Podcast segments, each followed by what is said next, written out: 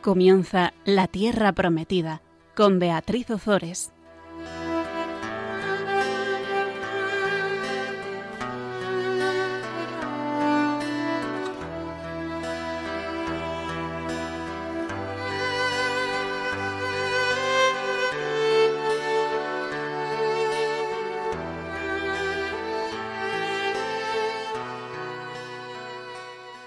Buenas tardes, queridos oyentes de Radio María. Aquí estamos con todos vosotros un miércoles más compartiendo la palabra de Dios. Buenas tardes, Fabián. Buenas tardes, Beatriz.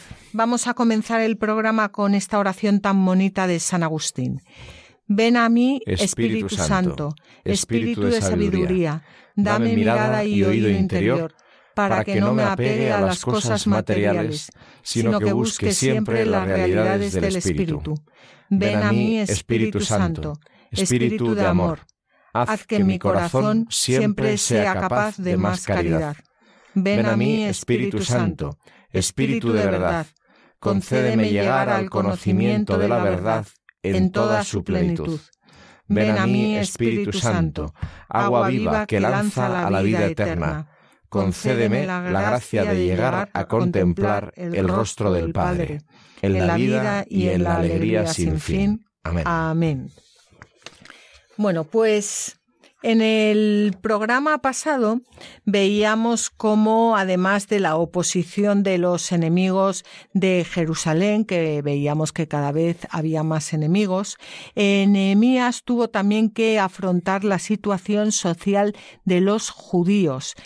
Eh, recordáis que había un gran descontento entre la población judía más pobre porque se había visto obligada a entregar sus campos a sus compatriotas más pudientes a cambio de préstamos para poder pagar el impuesto al rey. Y ahora se encontraban sin campos y sin recursos, por lo que se veían obligados a someter a sus hijos y a sus hijas a servidumbre como si fueran esclavos.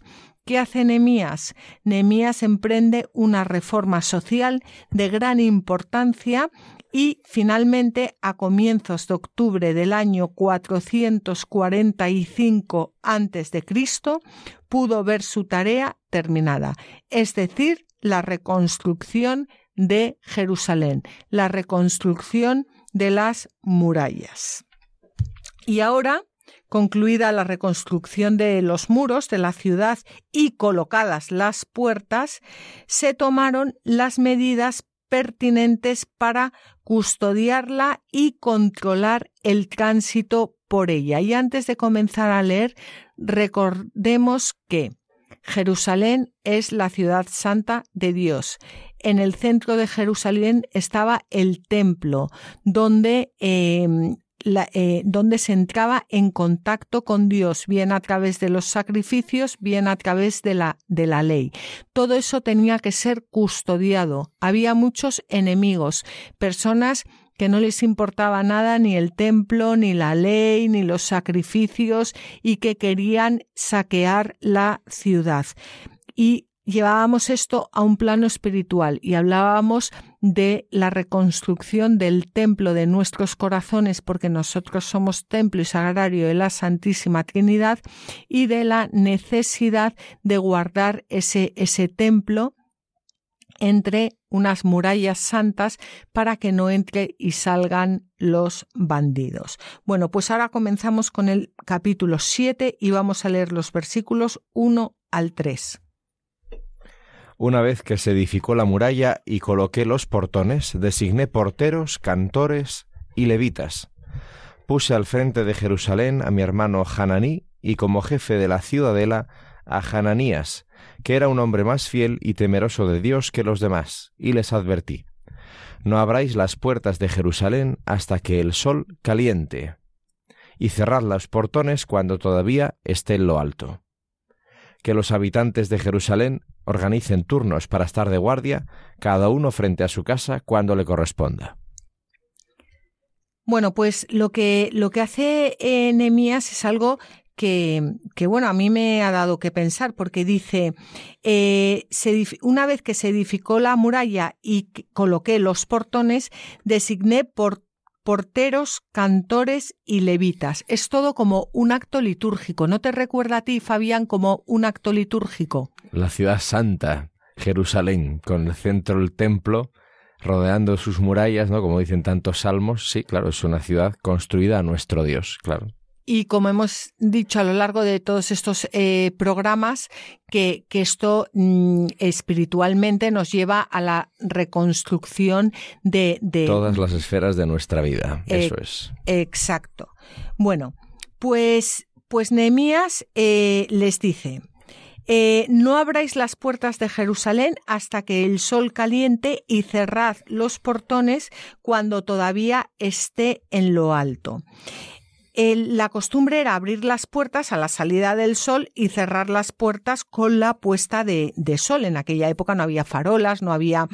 Eh, pero Nemías lo que hace es ordenar que se abran una o dos horas eh, antes de, la salida, mm, perdón, una vez eh, que el sol ya, ya se ha puesto y que se cierren antes de la puesta del sol. ¿Por qué? Por precaución, para impedir ataques de los enemigos. Y bueno, pues esto, esto también se aplica a nuestras vidas. Cuando abrimos nosotros las puertas de nuestro corazón, eh, las abrimos a la oscuridad cuando todavía es de noche o esperamos a la salida del sol. ¿A quién les abrimos las puertas? ¿Quién ponemos al frente de, de, de nuestras puertas? Yo quiero insistir mucho en esto porque si esto no lo traemos a, nuestras vidas y al plano espiritual, se quedan en unas lecturas que podemos pensar que nada tienen que ver con nosotros.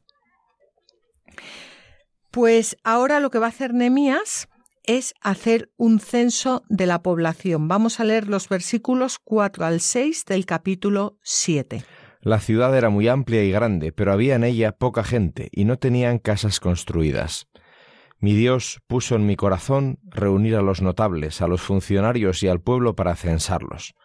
Encontré el libro del censo de los que habían regresado primero, y en él estaba escrito Estos son los hijos de la provincia que regresaron del cautiverio en la deportación a la que fueron conducidos por Nabucodonosor, rey de Babilonia.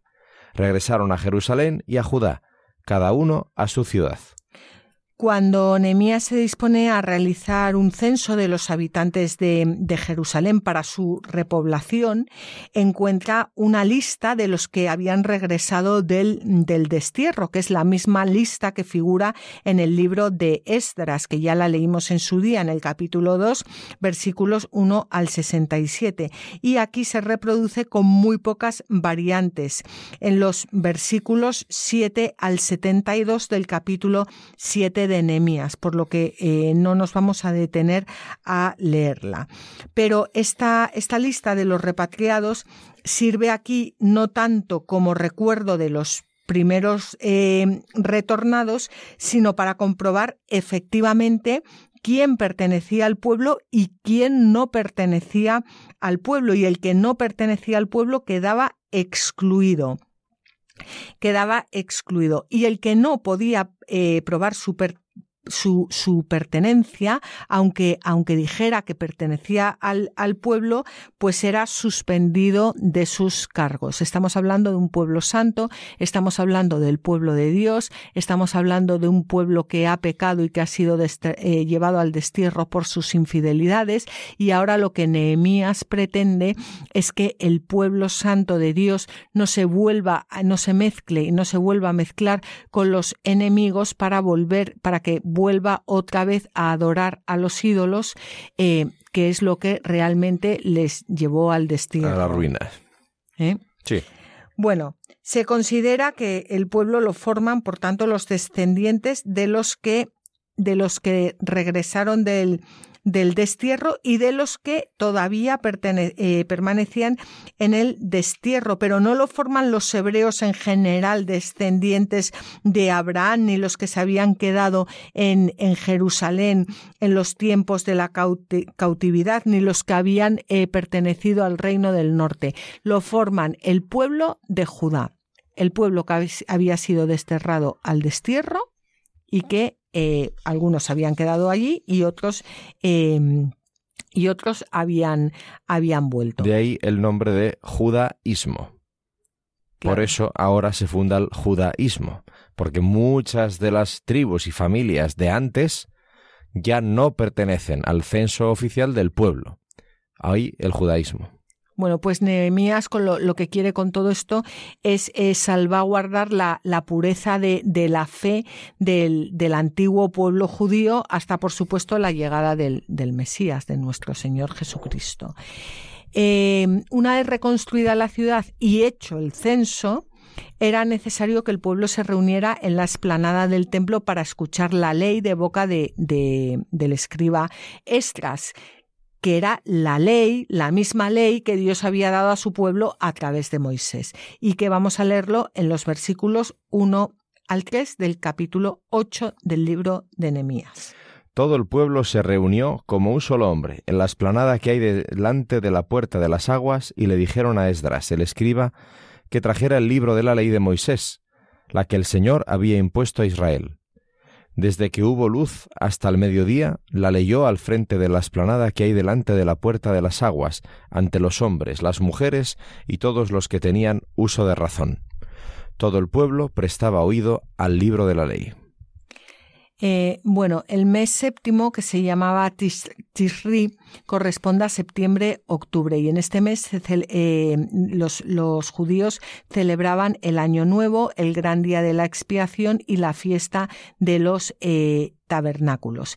Y era precepto leer la ley al pueblo durante la fiesta de los tabernáculos cada siete años. Pero yo aquí, Fabián, quiero hacer hincapié en que a ver si me sé expresar bien. O sea, vamos a ver, este, este pueblo, este, este pueblo eh, formado por, por, por, por, la tribu de Judá, em, bueno, formado también por los levitas y formado por, por aquellos que se habían ido al destierro, em, y que ahora vuelve y que decimos que es el pueblo de Dios, es el, o sea, como pueblo de Dios tiene unas normas, que es lo que han estado incumpliendo toda su vida. Sí pero que es muy importante porque es pueblo en cuanto que gira alrededor de la ley de Dios. Bueno, eh, sí, y en cuanto a que Dios lo ha elegido para salvar a muchos a través de ellos, ¿no? O sea, no hay que tener una visión legalista del, del pueblo, sino una elección divina que conlleva una respuesta para que tengan vida, que es la ley, exacto, la ley, sí, la, la Torah, vamos. Sí, pero que yo lo que quiero decir con esto y traído a nuestros días es que eh, nosotros, eh, eh, los bautizados, que formamos parte de, de la Iglesia, mm, también tenemos una ley, pero no en sentido moral. O sea, no, no, no en un sentido, perdón, moralista, sino que es que es que nos regimos por unas normas, pero que son unas normas que ha puesto Dios muchas veces a, través de su iglesia, pero la iglesia no se las inventa, o sea, las saca de, de, de, lo que es la palabra de Dios y de su magisterio. Entonces, el, eh, muchas veces nos rompe el, el, el, ser bautizados y el querer vivir según las leyes de este mundo. Ah, sí, sí y que, es muy importante para, para afianzar nuestra identidad saber de qué estamos hablando. O sea, yo soy, yo, yo, yo, yo estoy bautizada y el mundo me dice que puedo matar y, y Dios me dice que no puedo matar. ¿Qué hago? Eh, vivo los domingos en, voy los domingos a misa y el resto de la semana vivo según el mundo. Es que esto está rompiendo a muchas personas. Bueno, pues entonces es que quizás lo que no haya sea la experiencia de ese de esa elección de Dios que implica vivir una ley que lleva a la vida. Pero si tú esto no lo tienes, pues lo único que ves son normas legalistas que te ahogan en la vida. Entonces es, mm, la, la tragedia no es el incumplimiento de la ley en sí, sino desconocer por qué perteneces a este pueblo. Y es porque Dios existe, se ha fijado en ti, te quiere y quiere darte la vida. Entonces, ese es el tema quizás, ¿no? Que, que es fundamental poder ayudarles a descubrir. Pues sí. Bueno, pues la, aquí hay otra cosa curiosa también, es que la lectura y la explicación de la ley no tiene lugar en el, en el recinto de, del templo, sino que el pueblo se reúne en la explanada fuera del, del santuario. Em, vamos a ver, desde el reinado de Salomón hasta la caída de, Jerusalén en manos de Nabucodonosor, la actividad religiosa se había centrado en el culto al templo. Y esto es muy importante, pero claro, son desterrados, ya no tienen acceso al templo para dar culto. Pues a partir del destierro y contando con que muchos habían quedado ya en Babilonia y en otras, y, en, otras partes, a partir del destierro se va configurando en torno a la ley mediante la institución de la, de la, de la sinagoga. Porque es que si no era imposible, porque ¿qué hacen los deportados? No pueden ir al templo. Bueno, a lo mejor pueden ir una vez en su vida, si es que pueden, ¿no? No, no, no em, podían. No podían. Claro.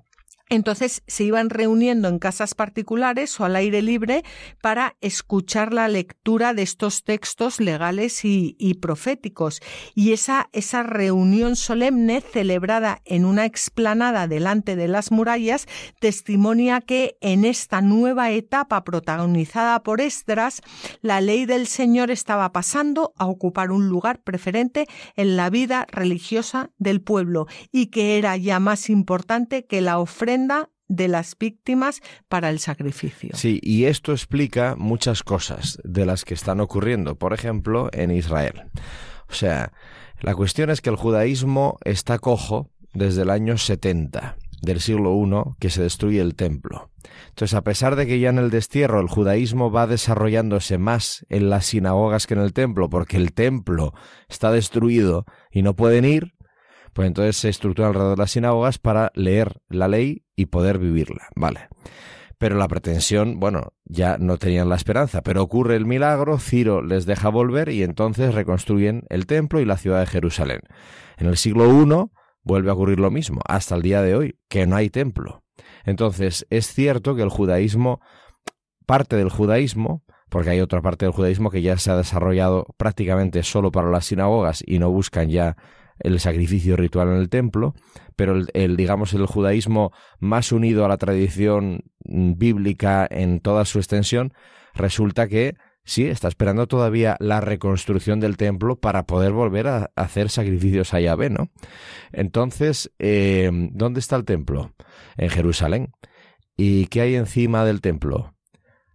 Una mezquita. Una mezquita que para los musulmanes es muy importante porque habla de Mahoma directamente. Claro, eso es difícil de resolver. Entonces, por eso esa es una de las grandes fuentes del conflicto eh, en esa zona, ¿no? Porque eh, los judíos quieren que esa zona, esa esplanada, sea otra vez el templo, porque el templo estaba ahí, luego el templo tiene que construirse ahí, no puede ser en otro sitio. Y los musulmanes dicen, mm, ya, pero aquí el profeta, y entonces tiene la mezquita. Luego, esto es un, es un tema muy serio, porque eh, explica qué está pasando allá, pero también mm, ahora, al ver estos textos del siglo V antes de Cristo, podemos entender mejor cuál es la vida interna del judaísmo, ¿no? ¿Cuál la gran ventaja, o sea, la gran ventaja, el gran paso adelante que el cristianismo da, porque es verdaderamente revelación de Dios, es Cristo es el templo. Luego da igual aquí o allí, como le dice a la samaritana, porque lo que mi Padre quiere es que deis culto en espíritu y en verdad. Es decir, dejaos llenar del Espíritu Santo para que yo, la verdad, pueda anidar en vosotros y dar vida al mundo, ¿no? Entonces, mm, bueno, pues esto es una gran, un gran paso adelante, ¿no? O sea, nosotros no necesitamos templos, porque somos templo de Dios.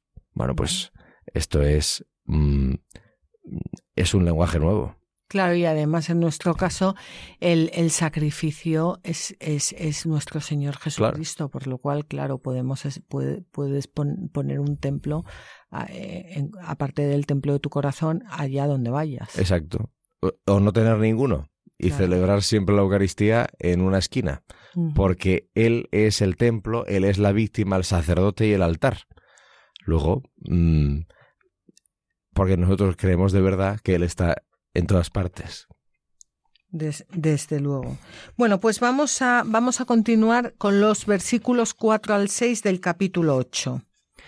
Esdras el escriba estaba de pie sobre un estrado de madera que habían preparado para la ocasión y junto a él estaban Matatías, Sema, Anaías, Urías, Gilquías y Maasaías, a su derecha, y a su izquierda Pedaías, Misael, Malquías, Hasum, Hasbadaná, Zacarías y Mesulam. Esdras el escriba abrió el libro a la vista de todo el pueblo, pues sobresalía por encima de todos, y cuando lo abrió, todo el pueblo se puso en pie.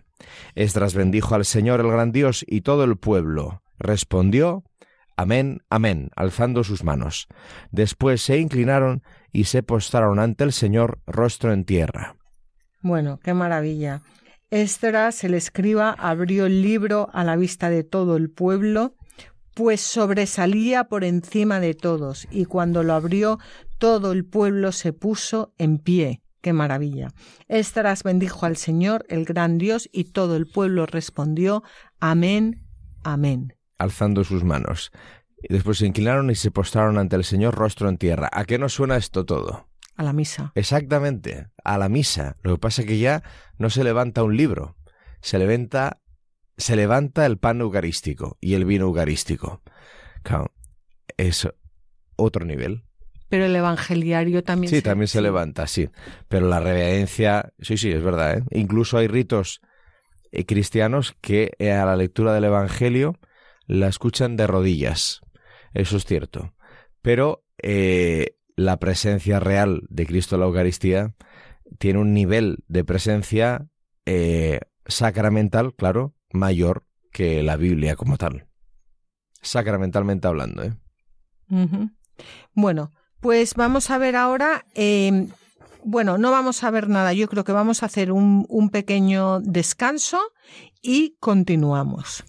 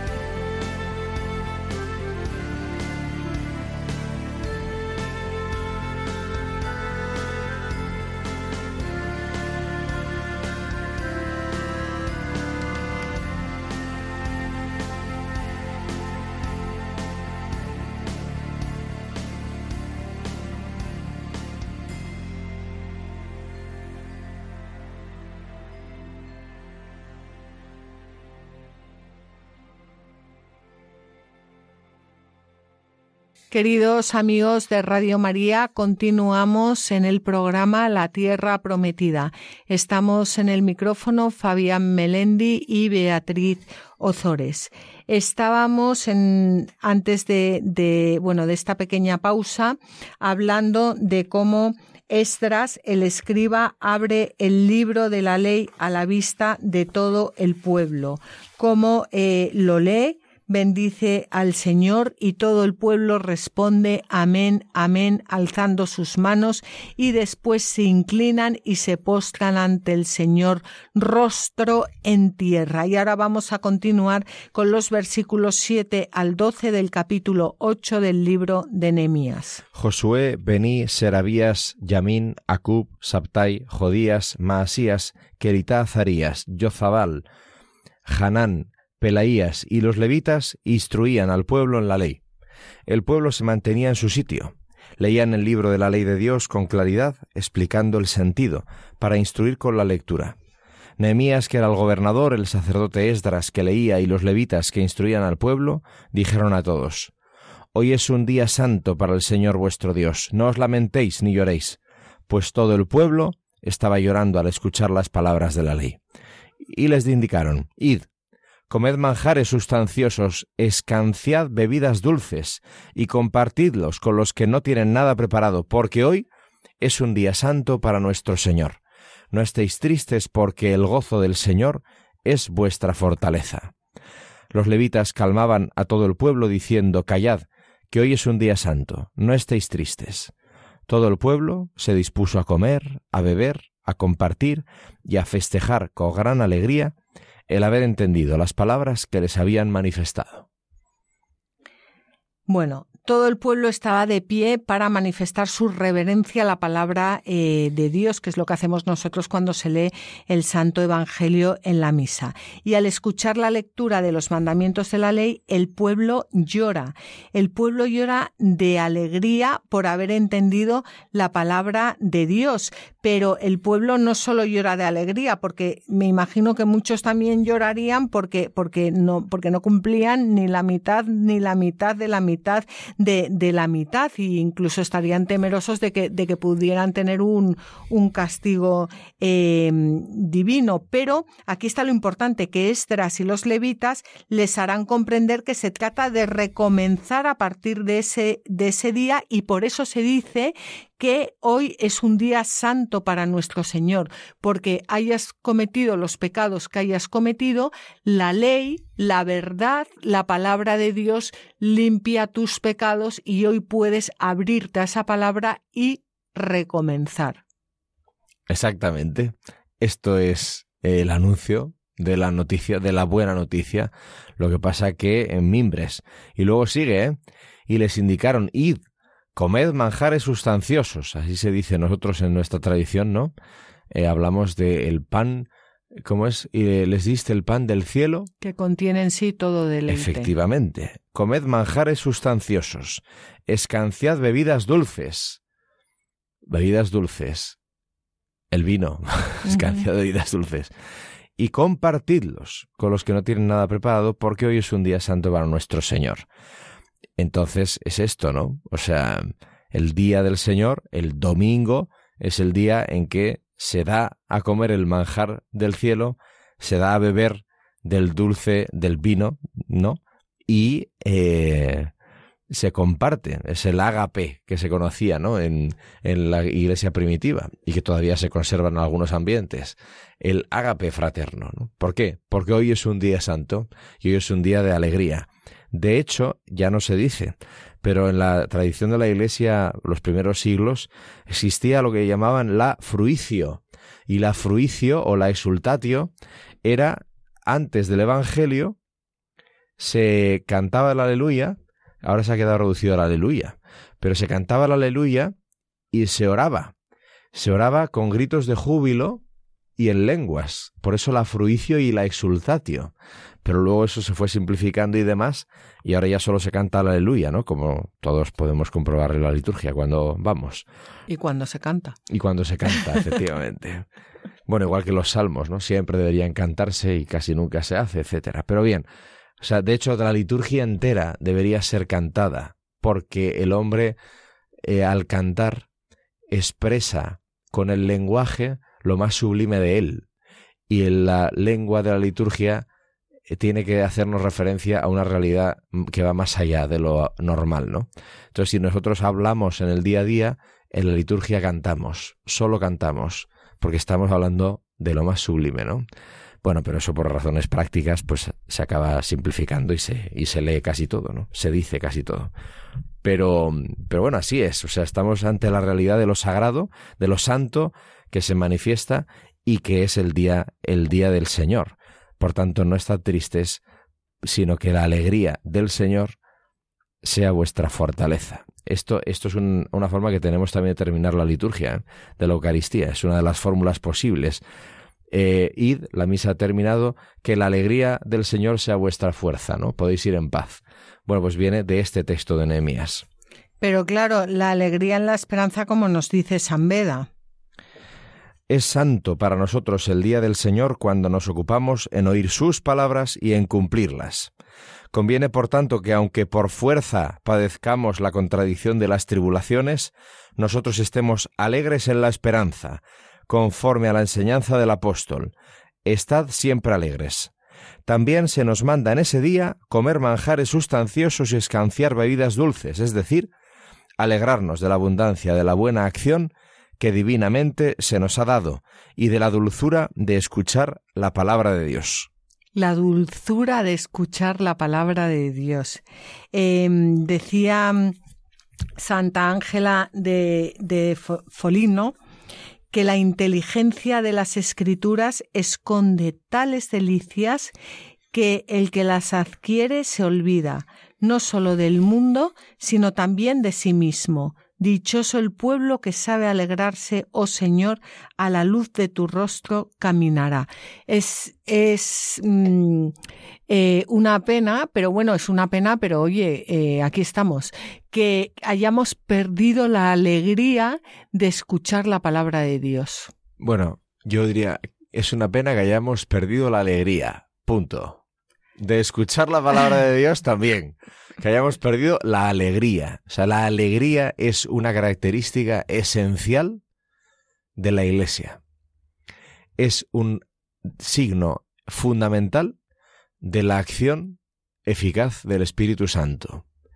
Y donde hay alegría auténtica está la presencia de Dios. Luego, si no se percibe la alegría, bueno, pues quiere decir que, que estamos bastante, bastante, bastante incapacitados para dejar que Dios actúe. Bueno, pero, pero la alegría, o sea, la alegría viene de. auténtica, ya, sabemos que viene. Ya, ya, sabemos que viene de Dios, pero viene de, de. Bueno, es Dios como puede hacer lo que quiere, cuando quiere y a quien quiere, pues de repente puede llegar a una persona y decir, toma, ahí tienes la alegría. Pero así por lo general, ¿no? Mm.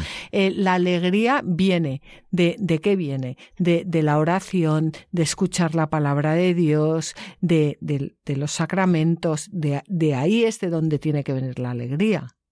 Claro, pero si no hacemos nada de eso, o si, lo hacemos, o si lo hacemos, no lo hacemos, porque realmente, bueno, pues está al final, mira, una de las cosas maravillosas que ha dejado a la Iglesia el magisterio de Juan Pablo II es precisamente todo lo que él, que viene, vamos, es probablemente esos de las aportaciones impresionantes, ¿no? De la historia de la Iglesia, no sé, pero que viene de lo alto, vamos. Pero cuando él habla de la, de la unión sexual, entre los cónyuges, que eso es, puede ser, debe ser, la renovación del sacramento y por tanto es Cristo el que en la unión conyugal se hace presente.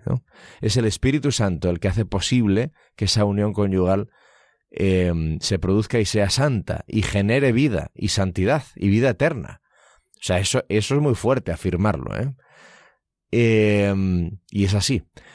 Pero claro, ¿qué pasa? Que podemos corromper el signo.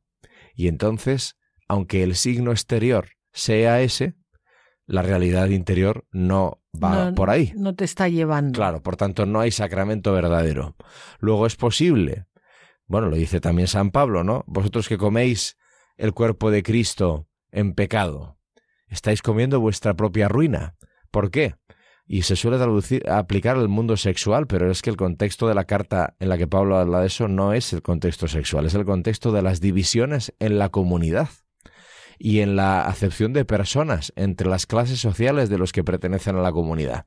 Y dice San Pablo, si tú estás generando las mismas reglas sociales, los mismos dinamismos sociales que hay fuera cuando estás celebrando la Eucaristía, estás comiendo tu propia ruina, tu propia condenación. Tú estás comulgando, ¿eh? Aparentemente estás celebrando el sacramento y sin embargo estás celebrando tu propia ruina. ¿Por qué? Pues tú no estás ni de lejos dispuesto a que Dios realmente entre en comunión contigo. Luego puedes estar dedicándole hora y media todos los días a estar delante del Santísimo Sacramento en el altar, puesto en la custodia. Contemplar y leer la palabra de Dios y hacer lectio divina y consultar con la patrística y con... Sí, sí puedes. Pero a ti que no te roce el Espíritu Santo, que no te entre por ningún poro la gracia. Bueno, pues... Pues nada, de nada. Luego rezumarás amargura y además le dirás a los demás lo malos que son, porque tú vienes de, leer todo lo bueno que hay que hacer y que ves a tu alrededor que nadie hace. Pero además tú eres todo fervoroso delante del Santísimo Sacramento todos los días, hora y media. Y dices, sí, sí, tú no conoces a Jesucristo. Eso puede ocurrir, ¿eh? Claro que puede ocurrir, un corazón endurecido. Claro.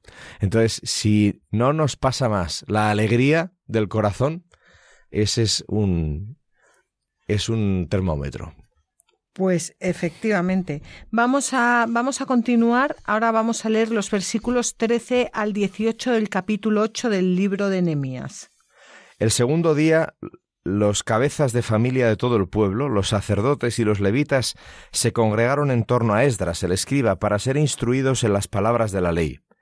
Y encontraron que en la ley que el Señor mandó por medio de Moisés está escrito que los hijos de Israel deberían habitar en tiendas durante la fiesta que se celebra el mes séptimo, así como divulgar y correr por todas sus ciudades y por Jerusalén una voz que diga Salid al monte, y traed ramos de olivo, de olivo silvestre, de mirto, de palmera y de árboles frondosos, para hacer tiendas, tal como está escrito.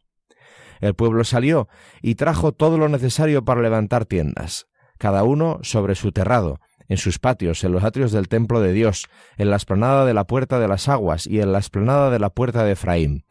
Toda la asamblea de los que habían regresado de la cautividad levantó tiendas y habitó en ellas. Los hijos de Israel no habían hecho esto desde los días de Josué, hijo de Nun, hasta aquel día, y lo festejaron con extraordinaria alegría. Todos los días, desde el día primero hasta el último, se leyó el libro de la ley de Dios. Lo celebraron durante siete días, y el día octavo hubo una celebración solemne según lo previsto. Bueno, la proclamación de la ley aparece ligada a la celebración de la fiesta de las de las tiendas y esa celebración había sido ya mencionada, bueno, de forma más breve en, en Esdras, en el capítulo 3, versículos 4 al 6, pero ahora presenta la novedad debido a la interpretación de Esdras de que las tiendas se construyen con los ramos cortados en el monte, como eh, pide el libro del Levítico.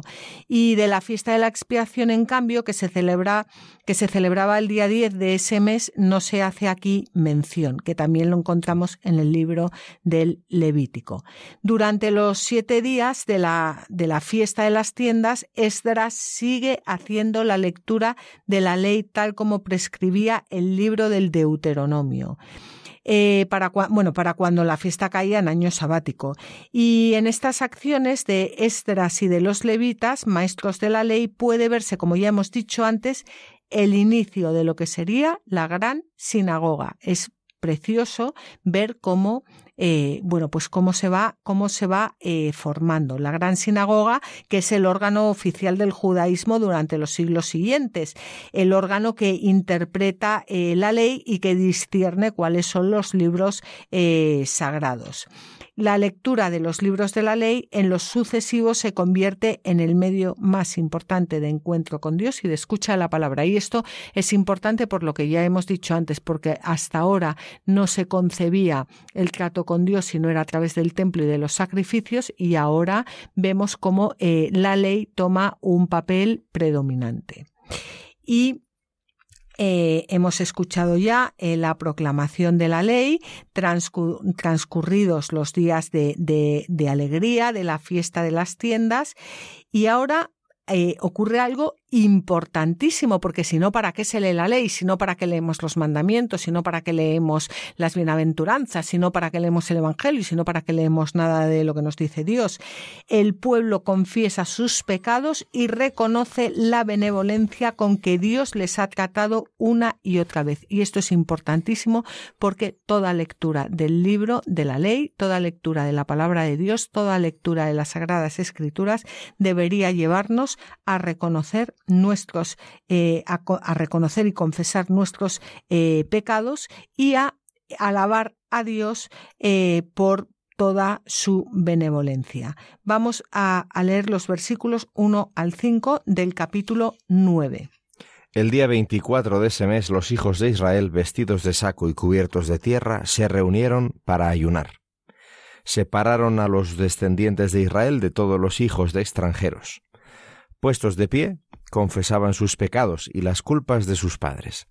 Durante una cuarta parte del día permanecían firmes en su lugar mientras leían el libro de la ley del Señor su Dios, y durante la otra cuarta parte reconocían sus pecados y adoraban al Señor su Dios.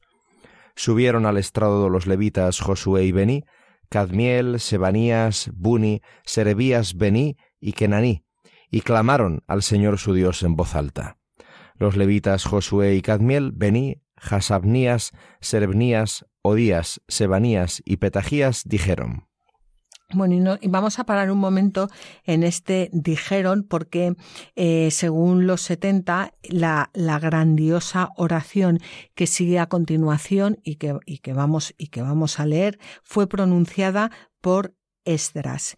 Esta oración es como un retrato del corazón de Dios trazado por el mismo Espíritu Santo y resume toda la historia del pueblo de Israel.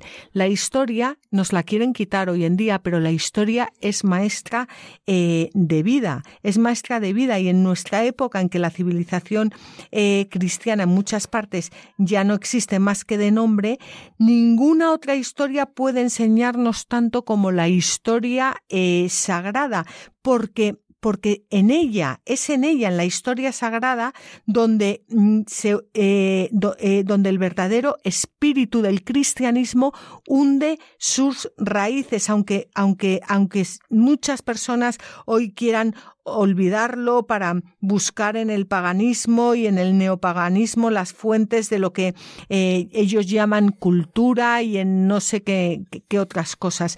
Pero es importantísima eh, la, la, historia sagrada, es lo que nos, nos, nos da, eh, nos define nuestra identidad. Y antes de continuar, en el versículo 2 de estos, eh, del capítulo 9 que acabamos de leer, dice, puestos de pie, eh, bueno, primero que se reunieron para ayunar, que ya habíamos hablado antes del, del ayuno, pero em, y dice, separaron a los descendientes de Israel de todos los hijos de extranjeros, porque porque bueno, el, eh, rezan los hijos, la oración de los hijos de Israel no puede ser igual que la de los que no, de las que, de los que no son, forman parte del pueblo de Dios. No digo que los otros no puedan rezar, digo que no puede ser igual.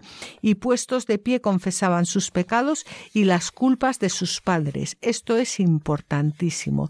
Vivimos hoy en día en un individualismo bestial y nosotros no somos seres individuales, formamos parte de una familia, de una tradición. Entonces, vamos a, vamos a empezar con la oración.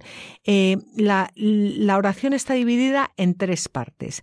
Al principio, los versículos 5 al 8, que los voy a leer yo ahora, en, eh, se, eh, es se inicia la oración reconociendo las bendiciones recibidas de, Dios a lo largo de la historia de la salvación, comenzando por la creación del mundo, la elección de Abraham y la promesa de que su descendencia recibirá la tierra en la que habitan ahora. Vamos a leerlo. Dice así. Alzaos, bendecid al Señor vuestro Dios desde siempre y por siempre Bendito sea tu nombre glorioso y eminente sobre toda loa y bendición. Solo tú eres el Señor, que hiciste el cielo, el cielo de los cielos y todos sus ejércitos, la tierra y todo lo que hay sobre ella, las aguas y todo cuanto en ellas hay. Tú das la vida a todo, y el ejército de los cielos te adora. Tú eres el Señor Dios que elegiste a Abraham, lo sacaste de Ur de Caldea y lo llamaste Abraham. Encontraste que su corazón te era fiel e hiciste con él alianza de darle la tierra del cananeo, hitita y amorreo, pereceo, jebuseo y girgaseo, de darla a su descendencia, y has cumplido tu palabra porque eres justo. Bueno, estos son, esto es hasta el versículo 8. Después se centra en la liberación de los hijos de Abraham de la esclavitud de Egipto y cómo el Señor los cuidó en el destierro hasta que tomaron posesión de la tierra prometida. Y esto va del versículo 9 al 23. Viste la aflicción de nuestros padres en Egipto, oíste su clamor a orillas del Mar Rojo, e hiciste portentos y señales ante el faraón, todos sus siervos y la gente de su tierra, pues sabías que se habían engreído ante ellos, y adquiriste el renombre que hoy perdura. Rasgaste el mar en su presencia y pasaron entre las aguas por tierra seca. Arrojaste al abismo a sus perseguidores como rocas sobre aguas impetuosas con columna de nube los guiabas de día y con columna de fuego durante la noche para iluminarles el camino que seguían. Bajaste al monte Sinaí, hablaste con ellos desde el cielo y les entregaste normas justas, disposiciones verdaderas, leyes y mandamientos buenos. Les diste a conocer tu santo sábado, mandamientos, leyes y disposiciones les dictaste por medio de Moisés tu siervo. Les ofreciste pan del cielo para saciar su hambre, hiciste brotar agua de la roca para calmar su sed, y los invitaste a tomar posesión de la tierra que habías jurado que ibas a entregarles. Mas nuestros padres fueron altaneros, endurecieron su cerviz y desoyeron tus mandamientos. Eludieron escuchar y no recordaron las maravillas que les hiciste. Endurecieron su cerviz y se obstinaron en volver a la esclavitud de Egipto. Pero tú, Dios que perdona, clemente y misericordioso, lento a la ira y rico en piedad. No los abandonaste. Cuando se hicieron un becerro de fundición y se dijeron, Este es tu Dios, que te hizo subir desde Egipto, te causaron un gran ultraje. Pero tú por tu gran misericordia no los abandonaste en el destierro, en el desierto. No les retiraste durante el día la columna de nube que los guiaba por su camino, ni durante la noche la columna de fuego que les iluminaba el camino por donde marchaban. Les diste tu buen espíritu, para que los instruyera. No les quitaste el maná de la boca, y les diste agua para calmar su sed. Los sustentaste cuarenta años en el desierto sin que nada les faltase. No se gastaron sus vestidos, ni se hincharon sus pies les diste reinos y pueblos, y se los repartiste por regiones. Se hicieron con la tierra de Sijón, con la tierra del rey de Hezbón, y con la tierra de Og, rey de Basán. Sus hijos se multiplicaron como las estrellas del cielo, y los trajiste a la tierra que habías prometido a sus padres, que iban a tomar en posesión. Bueno, y ahora la oración eh, termina recordando que a pesar de las advertencias de los profetas, los israelitas fueron rebeldes una y otra vez, por lo que, aunque estaban viviendo en la tierra que el Señor había dado a sus padres, no la tenían en propiedad, sino que estaban sometidos a la servidumbre de reyes extranjeros. Y ahora vamos a leer ya hasta del capítulo de, perdón, del versículo 24 al 37. Vinieron sus hijos y la poseyeron, y humillaste ante ellos a los habitantes de la tierra de los cananeos. Pusiste en sus manos a sus reyes y a los pueblos de la tierra, para que hicieran con ellos lo que les placiera. Conquistaron ciudades fortificadas y suelo fértil, poseyeron casas llenas de bienes, aljibes ya cavados, viñas y olivos, y cantidad de árboles frutales comieron, se saciaron, engordaron y se deleitaron con tus ingentes bienes. Pero fueron rebeldes y se amotinaron contra ti. Se echaron tu ley a sus espaldas y mataron a tus profetas, que los reprendían para que volvieran a ti. Te causaron grandes ultrajes. Los entregaste en manos de sus enemigos y los oprimieron mas cuando eran oprimidos clamaban a ti, y tú desde el cielo los escuchabas, y conforme a la grandeza de tu misericordia les diste salvadores, que los libraron de manos de sus enemigos. Cuando se recuperaban, volvían a hacer el mal en tu presencia, y los abandonaste en manos de sus enemigos, para que los dominaran, y tornaban a clamar a ti, y tú desde el cielo los escuchabas y los libraste muchas veces con tu eminente misericordia. Los reprendiste para hacerlos volver a tu ley, pero ellos fueron altaneros y no escucharon tus disposiciones, y pecaron contra tus disposiciones que dan la vida a quien las cumple. Presentaron espadas indómitas, endurecieron su cerviz y no oyeron les dejaste muchos años para reprenderlos con tu espíritu por medio de tus profetas, pero no escucharon, y los entregaste en manos de los pueblos de la tierra, y por tu inmensa misericordia no los exterminaste ni los abandonaste, pues tú eres un Dios clemente y misericordioso. Ahora pues, Dios nuestro, Dios grandioso, poderoso y tremendo, que guardas la alianza y la piedad, no te parezcan poco todas las calamidades que han sobrevenido a nuestros reyes, a nuestros jefes, a nuestros sacerdotes, a nuestros profetas, a nuestros padres y a todo tu pueblo desde los días de, los reyes de Asiria hasta hoy. Tú has sido justo con todo lo que nos ha pasado, pues has actuado con verdad y nosotros hemos tenido la culpa. Nuestros reyes, nuestros jefes, nuestros sacerdotes y nuestros padres no cumplieron tu ley, ni hicieron caso a tus disposiciones, ni a las represiones con que los corregías. Ellos estaban en sus reinos, con los grandes bienes que les diste y en la tierra amplia y fértil que les ofreciste, no te sirvieron ni se arrepintieron de sus pésimas acciones. Y resulta que hoy nosotros estamos sometidos a esclavitud, y en la tierra que dista a nuestros padres para que comieran de su fruto y sus bienes, somos esclavos. Y toda la riqueza que produces para los reyes, que nos has impuesto por nuestros pecados que disponen de nuestros cuerpos y de nuestros ganados según su voluntad, por lo que estamos en una gran tribulación. Bueno, impresionante, impresionante.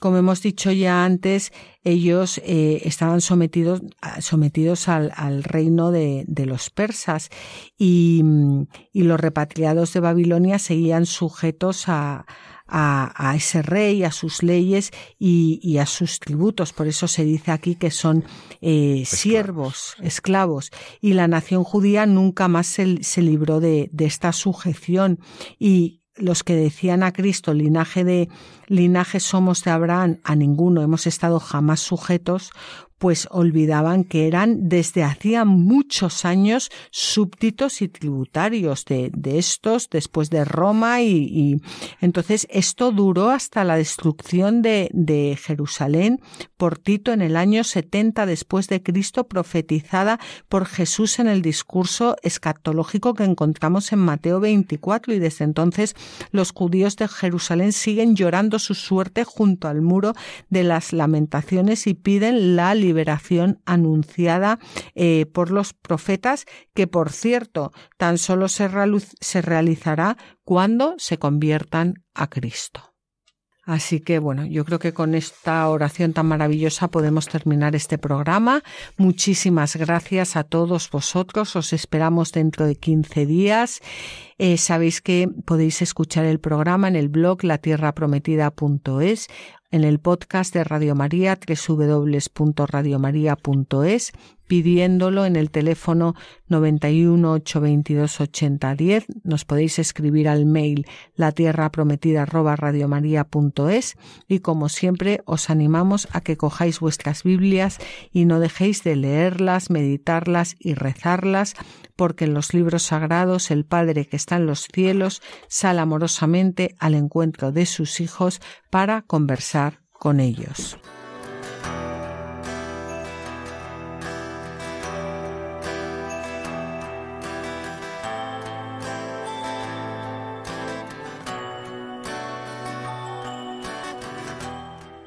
Así concluye La Tierra Prometida con Beatriz Ozores